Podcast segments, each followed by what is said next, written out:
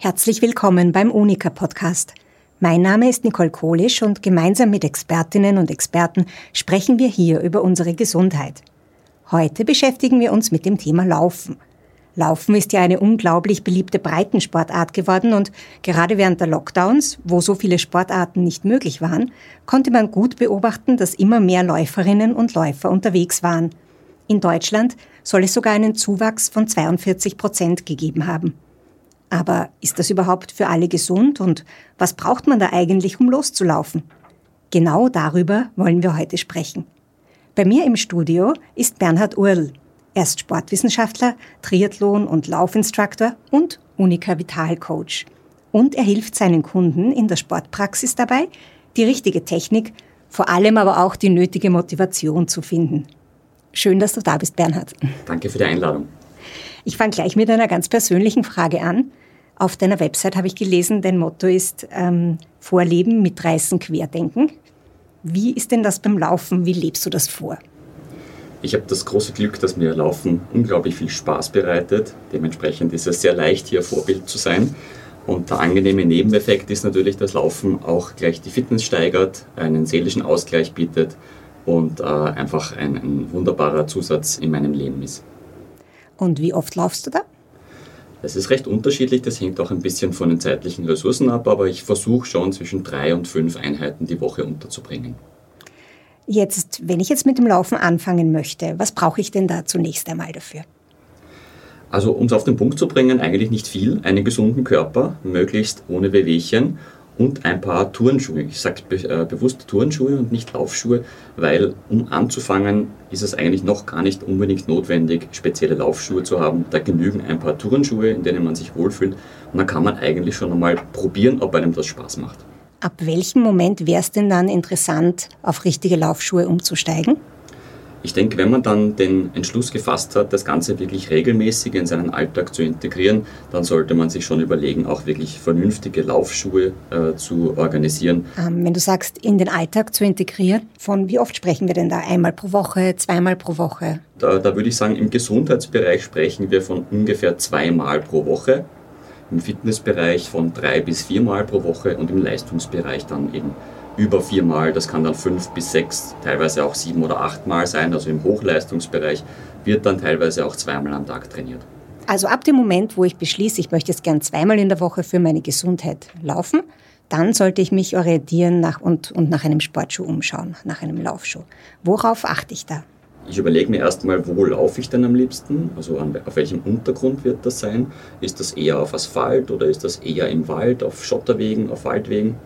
Dementsprechend äh, muss ich da schon mal eine, quasi eine, eine Abzweigung nehmen im Entscheidungsbaum. Und dann müssen die Schuhe auch einfach zu den jeweiligen Füßen passen. Das muss man ganz individuell äh, am besten mit einem Profi sich anschauen. Das heißt, ich soll zum Orthopäden gehen, bevor ich ins Sportgeschäft gehe? Ich würde mal sagen, wenn ich gesunde Füße habe und keine Probleme, dann genügt es, in ein Sportfachgeschäft zu gehen. Aber wenn es schon orthopädische Probleme gibt oder ich Schmerzen habe beim Laufen, dann würde ich schon empfehlen, entweder zu einem sehr guten Physiotherapeuten zu gehen, äh, idealerweise zu einem Podotherapeuten, der sich wirklich auf Füße spezialisiert hat, oder auch wirklich zum Mediziner, zum Orthopäden. Jetzt im Laufgeschäft, da gibt es meistens solche kleinen Laufbänder, wo mein Laufstil auf Videokamera aufgenommen wird. Was sehen die da? Die sehen zum einen mal, ob ich Fersenläufer bin oder Mittelfußläufer oder Vorfußläufer. Also sie sehen, wo der erste Kontaktpunkt mit dem Fuß oder mit dem Schuh am Boden ist. Das hat schon einmal einen großen Einfluss auf die Auswahl des Laufschuhs. Und die sehen auch mitunter, ob ich eben mit dem Sprunggelenk etwas nach innen knicke oder ob ich da stabil bin. Und dementsprechend können sie mir dann entsprechende äh, Modelle schon in die Vorauswahl bringen. Äh, und da kann ich dann eigentlich nichts mehr falsch machen in der Auswahl. Also ich zum Beispiel, ich laufe auch. Bei mir ist es so, ich laufe einmal in der Woche auf Asphalt und einmal in der Woche im Wald. Das ist halt dann genau dumm für die Schuhe. Bräuchte ich eigentlich zwei Paar? Idealerweise schon. Das geht natürlich auch mit einem Paar. Also es ist nicht so, dass man jetzt unbedingt auf Waldboden einen Trailrunning-Schuh braucht. Das kann man natürlich mit einem normalen Straßenlaufschuh auch noch machen. Äh, dennoch würde ich empfehlen, wenn man regelmäßig und äh, auch öfter als zweimal die Woche laufen geht, würde ich schon empfehlen, ein zweites Paar Laufschuhe zu überlegen. Einfach deshalb, weil auch die Füße mit einem anderen Paar Laufschuhe auch wieder einen anderen Reiz bekommen und es keine einseitige Belastung bedingt. Stimmt das, dass ich Laufschuhe immer eine Nummer größer kaufen soll als meine Straßenschuhe? Das stimmt unbedingt. Wir haben beschleunigende Kräfte und wir haben äh, bremsende Kräfte, die hier wirken. Und äh, daher rutscht der Fuß tatsächlich ein bisschen im Schuh hin und her. Und wenn der Schuh hier etwas zu klein ist, dann kann das sehr unangenehm werden, bis hin zu blauen Zehennägeln und wirklich großen Schmerzen. Das mhm. kann man sich ersparen, indem der Schuh ein bisschen größer ausfällt. Und ein bisschen größer bedeutet ungefähr einen Fingerbreit bis circa einen Daumenbreit mehr Platz. Das heißt, ich habe jetzt meine Laufschuhe gekauft. Das ist das Wichtigste, nehme ich an. Und sonst kann ich eigentlich sofort losstarten. Oder gibt es noch mehr an Ausrüstung, was du empfehlen würdest? Ich würde mal sagen, als Laufanfänger reichen wirklich gute Laufschuhe. Es gibt dann natürlich schon noch recht hilfreiche Gegenstände, die man sich dann überlegen kann. Das fängt an bei der Funktionsbekleidung. Es hat nicht immer 20 Grad draußen. Äh, es kann auch mal regnen oder stürmen. Äh, es kann auch mal kühler sein. Also da macht es schon Sinn, sich eine kleine Garderobe zuzulegen. Und dann gibt es natürlich auch ein paar Hilfsmittel, zum Beispiel in Richtung ähm, Hydration, also in Richtung ähm, Trinken. Wenn ich dann auch mal längere Strecken plane, sollte ich mir überlegen, ob ich nicht doch auch etwas zum Trinken mitnehme. Und ansonsten Natürlich muss man auch eine Sportuhr erwähnen. Das kann durchaus Sinn machen, um das Training zu dokumentieren und dann auch sich beim Training an die entsprechenden Vorgaben, was Puls oder Geschwindigkeit betrifft, zu halten. Da reicht mir eine Uhr oder brauche ich einen Brustgurt dazu? In den moderneren Sportuhren äh, ist es so, dass eine Herzfrequenzmessung am Handgelenk bereits inkludiert ist. Die funktioniert in den meisten Fällen gut, aber es gibt ja auch Ausnahmen, das muss man tatsächlich ausprobieren. Das hängt ein bisschen von der Beschaffenheit des Handgelenks ab, das hängt auch ein bisschen von der Hautpigmentation ab. Ähm, das heißt, das muss man wirklich individuell ausprobieren, ob das dann zuverlässig funktioniert. Genauer ist definitiv immer der Pulsgurt. Aber es ist so unangenehm beim Laufen, oder? Wenn einem da was einschnürt. Es ist gewöhnungsbedürftig, das gebe ich mhm. zu. Vor allem am Anfang, wenn man es noch nicht so gewohnt ist. Die modernen Pulsgurte sind mittlerweile aus sehr weichen Materialien gefertigt. Das scheuert zumindest nicht mehr. Es ist natürlich immer noch irgendwie ein Fremdkörper am eigenen Körper. Das muss man gewohnt werden. Aber es ist schon überlegenswert, das zu machen. Es gibt aber mittlerweile auch Alternativen mit äh, einer Pulsmessung am Oberarm. Also auch das kann man versuchen, ob einem das angenehmer ist. Pulsmessung macht in vielen Fällen auf jeden Fall Sinn. Gut, wir wollen ja natürlich niemanden abschrecken vom Laufen. Wir haben jetzt sehr viel technische Sachen besprochen. In Wirklichkeit ist es natürlich so, gute Schuhe sind wichtig, aber dann einfach mal losstarten und ausprobieren, oder? Was ist die wichtigste Motivation? Wenn man externe Motivatoren braucht, dann ist Laufen eine perfekte Fitnesssportart. Man kann sehr, sehr effektiv sein Herz-Kreislauf-Training absolvieren. Man kann sehr, sehr effektiv sein Fettstoffwechseltraining absolvieren. Es ist super zeitsparend. Ich habe in einer halben Stunde, maximal 40 Minuten, ein wirklich gutes und effektives Training hinter mir.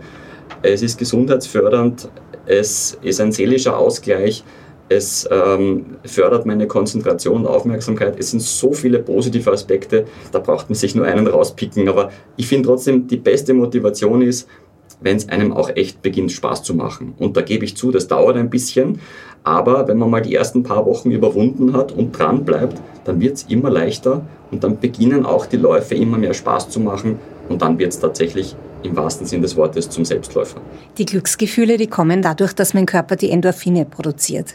Ja, da gibt es mehrere Theorien zu dem Thema. Ähm, die gängigste Theorie ist tatsächlich die Ausschüttung von Serotonin. Mhm. Mittlerweile gibt es aber ganz spannende Studien, äh, die belegen, dass nicht alleine das Serotonin äh, verantwortlich ist. Das hat man äh, versucht ähm, zu beweisen, indem man die Serotoninausschüttung quasi blockiert hat. Und trotzdem kam es zu diesem Runners High. Also das ist nicht nur das Serotonin. Man ist sich noch nicht so ganz im Klaren, was wirklich die Ursachen sind. Aber Fakt ist, das kommt nicht beim ersten Lauf, das kommt auch noch nicht beim zweiten Lauf, das braucht eine Zeit lang. Je fitter man ist, desto eher passiert dann das auch, dass man in dieses Flow-Gefühl hineinkommt, dass man Raum und Zeit irgendwie nicht mehr spürt und einfach nur noch läuft und sich gut fühlt dabei. Das heißt, es ist nicht nur ein körperliches Training, sondern wie du auch gesagt hast, es ist super zum Stressabbau, es ist gut für das Gehirn, Macht es da einen Unterschied, ob ich draußen in der Natur laufe oder am Laufband im Fitnesscenter? Ich würde mal sagen, für das körperliche Training ist es nicht wahnsinnig relevant, ob ich das am Laufband mache oder draußen. Aber im Stand am Laufband sich bewegen, das ist natürlich sehr funktionell, aber äh, das Gesamterlebnis ist äh, ganz bestimmt draußen in der Natur das wesentlich Schönere und ähm, der seelische Ausgleich ist, klappt definitiv besser, wenn ich das draußen mache. Läufst du mit Freunden oder allein? Ähm, ich laufe tatsächlich relativ viel alleine. Das liegt zum einen ein bisschen an meinem Zeitmanagement, äh, weil ich meistens meine Laufeinheiten untertags äh, während meiner Arbeitszeit oder zwischen meiner Termine plane. Und das liegt aber zum anderen auch ein bisschen daran, dass ich trotzdem ganz gern auch effektiv trainieren möchte. Also ich möchte schon auch meine Zeiten äh, halbwegs hinbekommen. Ich möchte in, meinem, meinem, Geschwindigkeitsbereich laufen, der mir Spaß macht und der mich auch weiterbringt. Und da ist es gar nicht so einfach, Freunde zu finden oder Bekannte zu finden, die ein ähnliches Level haben. Deswegen ist meine Empfehlung auch für Paare, ähm, sich mal gut zu überlegen, was das Ziel ist, weil es macht nicht immer Sinn, gemeinsam laufen zu gehen, weil es dann doch manchmal so ist, dass äh, ein Partner überfordert ist und der andere unterfordert. Und ähm, dann kann es auch mal frustrierend werden. Also das muss man sich ein bisschen überlegen. Ich finde die Gesellschaft beim Laufen grundsätzlich natürlich sehr schön. Es ist aber ein bisschen die Frage, was ich mit diesem Lauf bewirken möchte. Mir hat ja mal ein Trainer gesagt, solange ich mich noch mit meiner Freundin unterhalten kann, trainiere ich auch im richtigen Pulsbereich. Wenn es mal schwer wird, ein Gespräch zu führen, dann bin ich zu schnell. Stimmt das? Absolut. Das ist ein, ein super Tipp. Äh, solange ich mich noch halbwegs in ganzen Sätzen nebenbei unterhalten kann, bin ich definitiv nicht zu schnell. Und das ist schon einmal ein sehr guter Indikator für die Intensität. Was heißt denn überhaupt zu schnell sein beim Laufen? Also wenn ich jetzt gar nichts vom Laufen wüsste, würde ich automatisch denken, man läuft halt so schnell man kann. Soll man nicht oder wie schaut es denn da aus? Es gab vor vielen Jahren einmal eine recht aufsehenerregende Studie in der Prater Hauptallee. Da wurden Hobbyläuferinnen und Hobbyläufer gestoppt und wurden gefragt, ob man kurz Laktat messen dürfte bei ihnen. Das wird aus einem kleinen Tropfen Blut aus dem Ohr gemacht. Und da kam raus, dass tatsächlich die Laktatwerte mitunter sehr hoch waren, also im Durchschnitt viel höher, als man das empfehlen würde. Und äh, dahingehend kann man schon vermuten, dass viele Hobbyläuferinnen und Hobbyläufer tatsächlich etwas zu schnell unterwegs sind. Und das bedeutet zu schnell. Zu schnell heißt, es ist nicht mehr wirklich gesundheitsfördernd. Es ist natürlich trotzdem noch immer ein gutes Training. Es fördert immer noch die Fitness. Es ist noch immer genau der seelische Ausgleich, den ich auch hätte, wenn ich langsamer laufe. Aber körperlich lasse ich einiges auf der Strecke. Ich könnte mehr profitieren, wenn ich in meinem Pulsbereich oder in meinem Geschwindigkeitsbereich unterwegs wäre. Ich glaube, das muss man ein bisschen erklären. Was ist denn Laktat? Laktat ist ein Zwischenprodukt oder ein Abbauprodukt aus dem Stoffwechsel und gibt uns im Grunde an, womit der Körper gerade die Energie bereitstellt. Je nachdem, wie intensiv die Belastung ist, verbrauche ich Energie aus den flüssigen Fettsäuren oder aus Glykogen. Und da wäre eben die Empfehlung, äh, zu sagen, eher im Fettstoffwechsel äh, unterwegs zu sein, das heißt äh, den, die, die Mehrheit der Energie aus den flüssigen Fettsäuren zu verbrennen. Und dann sprechen wir von Laktatwerten von ca. 1,5 bis 2 Millimol. Das wäre dann ein guter Bereich, ein gesundheitsfördernder Bereich, der für die meisten sich auch gut anfühlt und moderat ist. Das kann ich jetzt als Privatperson also ich habe ja kein Messgerät dafür mit, aber das heißt, das wird einmal der Arzt feststellen bei einem Laktattest, nehme ich an, und dann bekomme ich eine Trainingsempfehlung, was meine richtige Geschwindigkeit ist. Genau, das macht ein Sportmediziner, das macht ein Sportwissenschaftler. Das ist eine einmalige Testung, wo ich dann eine Trainingsempfehlung mitbekomme. Im Normalfall gibt es da fünf Trainingsbereiche. Wenn ich zum Beispiel Gesundheitssportler bin, dann sind im Großen und Ganzen zwei oder maximal drei Trainingsbereiche für mich relevant, wobei der wichtigste eben der Fettstoffwechsel ist.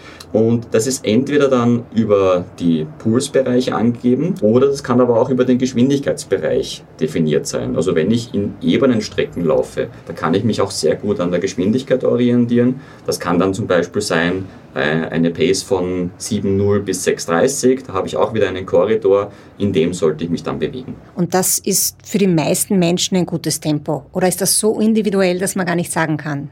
Ganz individuell. Ähm, es kommt auch tatsächlich manchmal vor, dass äh, Menschen zum Sportmediziner oder zum Sportwissenschaftler gehen, eben dort einen Laktattest machen und dann die weniger erfreuliche Nachricht bekommen, dass sie jetzt mal mit dem Laufen noch ein bisschen warten sollten, weil es tatsächlich noch in keinem Geschwindigkeitsbereich einen Fettstoffwechsel gibt.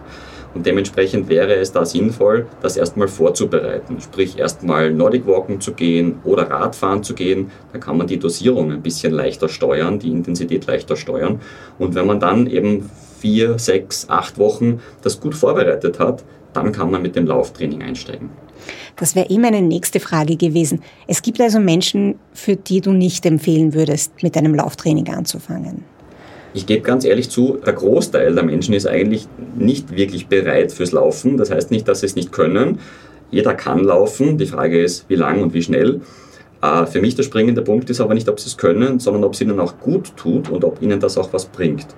Und das ist leider in vielen Fällen nicht gegeben. Das Laufen erfordert einfach schon eine sehr hohe Grundfitness und auch eine gute muskuläre Ausbildung. Es ist aber so, wenn man das unvorbereitet einfach beginnt, dann kann das auch sehr schnell frustrierend werden, weil äh, die Muskulatur sich zwar relativ schnell auf das einstellt, aber was deutlich länger braucht, sind diese ganzen passiven Strukturen im Körper, also die Knochen, die Knorpel, die Bandscheiben, der Meniskus, die Sehnen, die Bänder in den Gelenken. Das sind Strukturen, die deutlich länger brauchen, um diese Trainingsreize zu verarbeiten. Und wenn man denen nicht die Zeit gibt, dann kann das sehr schnell zu Überlastungen führen. Dann kommen eben Probleme im Kniegelenk, dann kann das an der Achillessehne anfangen weh zu tun und dann wird man relativ schnell frustriert und lässt es wieder sein. Also erst loslaufen, schauen, ob es weh tut und dann zum Arzt oder sicherheitshalber gleich zum Arzt erstmal durchchecken und die Freigabe holen, dass man loslaufen darf. Das wäre auf jeden Fall die Sicherheitsvariante und das wäre sicher die beste Variante. Zuerst mal zum Sportmediziner oder auch zum Hausarzt eine, eine Sportfreigabe holen. Man kann das aber auch ein bisschen einfacher machen. Es gibt so einen recht einfachen Läufertest der zumindest mal äh, zeigt, ob die Muskulatur fit ist fürs Laufen. Und der geht recht einfach. Man versucht innerhalb von einer Minute 60 einbeinige Halbkniebeugen zu schaffen. Also die sind nicht ganz tief, sondern die sind nur so angedeutet. Aber 60 Mal in der Minute, das ist schon relativ oft.